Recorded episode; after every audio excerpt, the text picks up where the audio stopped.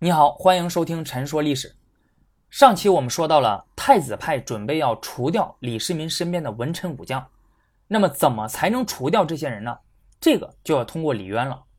唐高祖李渊很喜欢他的这两个儿子，因为都很有本事嘛。但是相对来说呢，他比较偏向太子，因为在李渊看来，隋朝为什么会那么快灭亡，就是因为隋文帝更换了太子。如果隋文帝死后是由元太子杨勇而不是隋炀帝继位的话，那么隋朝肯定不会那么快灭亡。隋朝血淋淋的例子就摆在面前，而且过去还没有多久。因此呢，李渊他认为太子是国之根本，不到万不得已，绝对不能更换太子。李建成有了李渊的维护，那此时他所拥有的政治优势是显而易见的，因为他可以轻而易举地通过李渊这位大唐的皇帝的旨意。来实现对李世民的打击，所以李建成通过李渊的旨意，逐渐把支持李世民的文臣派到外地当官，或者说是罢黜，把他们从李世民身边赶走啊，比如房玄龄啊、杜如晦等人。那光赶走文臣还不行，还有武将。李建成就曾经派人收买尉迟敬德，想要让他为己所用，但是呢，遭到了尉迟敬德的拒绝。随后他又派人暗杀尉迟敬德，不过也没有得逞。后来又在李渊面前陷害他，最后还是李世民出面才保下了尉迟敬德的命。之后，李建成又建议李渊将程知节，那也就是程咬金外派到外地做刺史。经过这一系列的操作，李世民的文臣武将逐渐被削弱殆尽。不过这个还不算完，在大唐武德九年，也就是公元六二六年，突厥进犯大唐边境。于是这年的六月初三，公元六二六年七月一日。也就是玄武门之变的前一天，唐高祖李渊下旨，将由齐王李元吉率军出征，抵御突厥，还特别命令李世民秦王府中的诸位将领必须要随军出战，听从齐王李元吉的调遣。那换句话说呢，这道圣旨不仅剥夺了李世民的兵权，还调走了他的部将，这个对李世民的政治资本与力量，无疑又是一次沉重的打击。而李世民此时所面临的最大的困境，就是所有对他不利的举措都是太子派经由他的父皇李渊下达的。他作为臣子，还有儿子，实在是没有任何抗辩的理由。而且这个时候呢，太子派的一些人啊，觉得这样做还不够，应该直接杀掉李世民，一了百了。啊，比如说魏征，齐王李元吉很早就劝说过李建成要杀掉李世民，而且劝说了不止一次。你像魏征，玄武门之变之后呢，李世民就把魏征抓住了啊，就问他你为什么要离间我们兄弟？魏征就回答说，如果太子早先要是按照我说的去做，把你杀了的话，那一定没有今日之祸。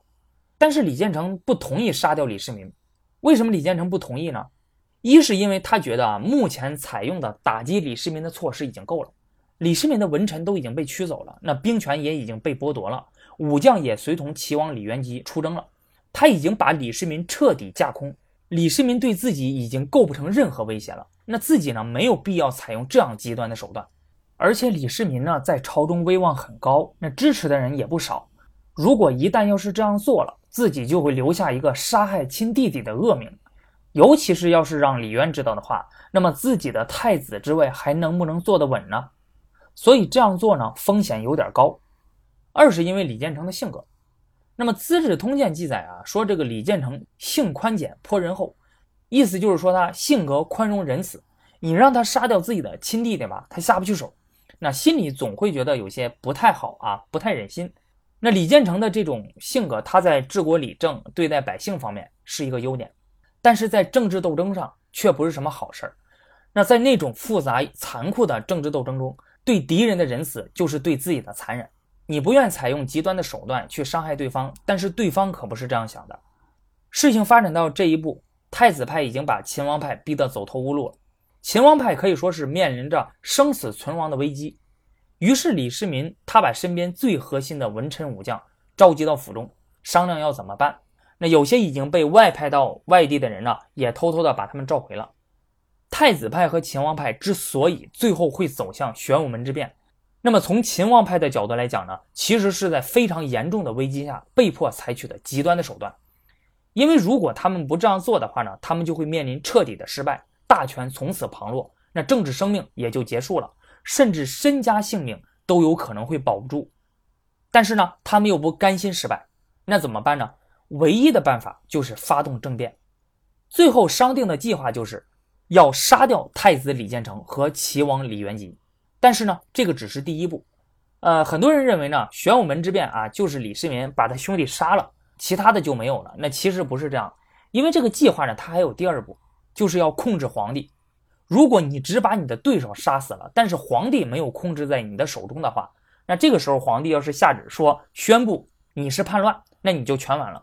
不仅你前面的工作白做了，那自己还会把命搭进去。当这个计划制定下来之后呢，新的问题又出现了。李建成此时他们所拥有的军事力量已经超过了李世民。那之前咱们已经说过了，这个时候李世民的兵权已经被剥夺了。另外，李建成和李元吉这两个人呢，平时极少外出。那么，如何才能趁他们不备，将二人一网打尽呢？你总不能直接率人攻打东宫和齐王府吧？这个是公然反叛。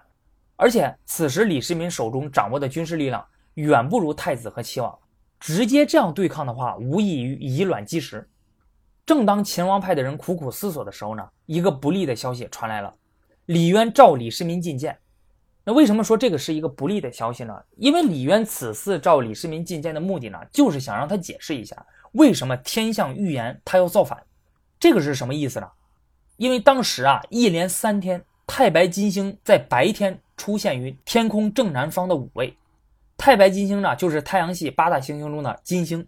那按照今天的看法呢？这个其实就是一个正常的天文现象，但是按照古人的看法，这个是变天的象征，是爆发动乱或当权者更替的前兆。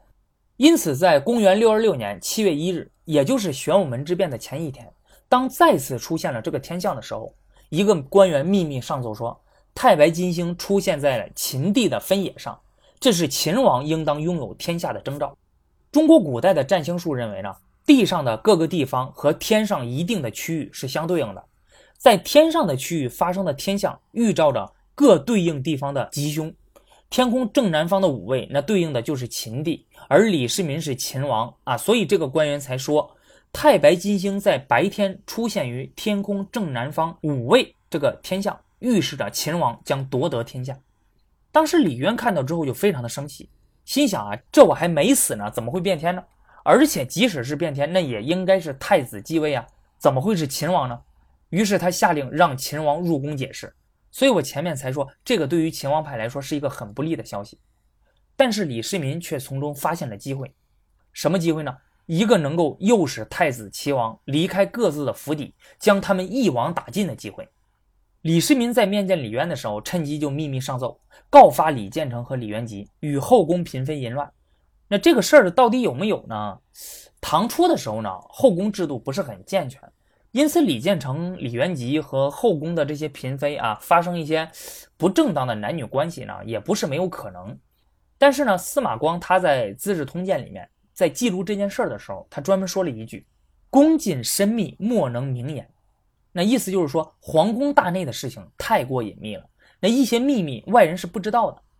所以呢，这种事儿它到底有没有呢？你说不清啊，可能有，也可能没有。另外，李建成和李元吉为了争取后宫嫔妃的支持啊，因为嫔妃她终究是李渊的身边人啊，他们对李渊说的一些好话呢，或者坏话是非常重要的，吹枕边风嘛。所以他们确实和后宫的嫔妃有所交往，但应该更多的呢，只是一个合作关系，这并不能代表他们之间有什么不正当的男女关系。那不管事情的真相是什么样的啊，反正秦王李世民就对他父亲说了啊，说太子淫乱后宫。那么这个在任何一个朝代都是一个难以启齿的丑闻，一旦泄露天下，那必然会成为当时以及后世的笑柄。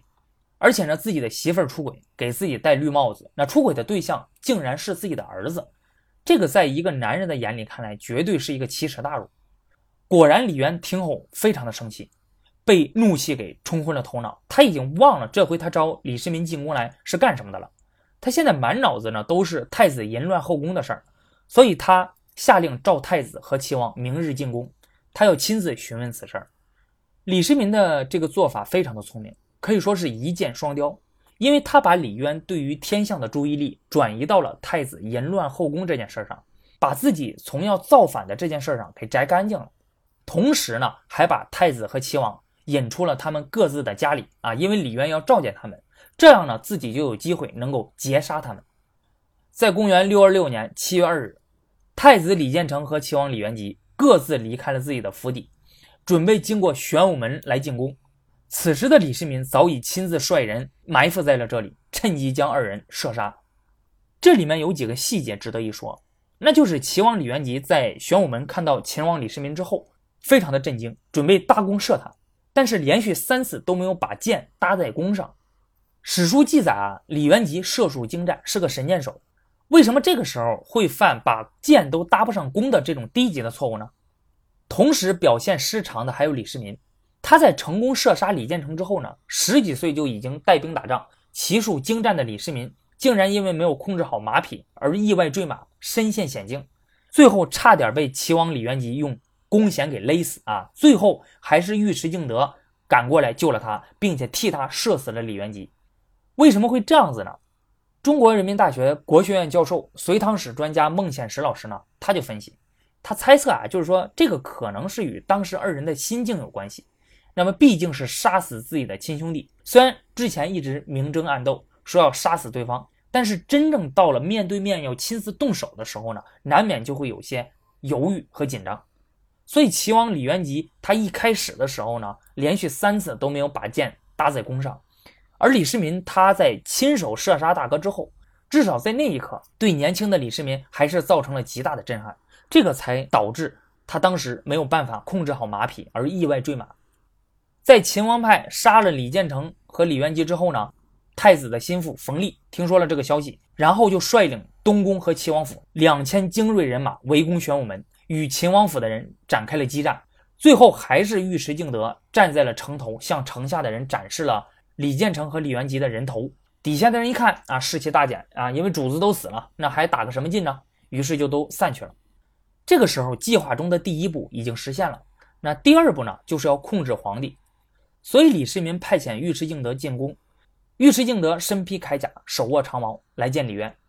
李渊看到之后大惊失色呀，于是问他：“今日作乱的人是谁？你到此干什么？”尉迟敬德就回答他说：“啊，说这个太子和齐王作乱。”秦王呢，已经下令诛杀了他们。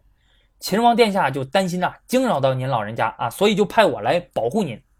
那你看这个话说的多好啊，说我没有逼你的意思啊，我是来保护你的。李渊这个时候呢，他看到这种情况，他就知道是怎么回事了啊，不知所措。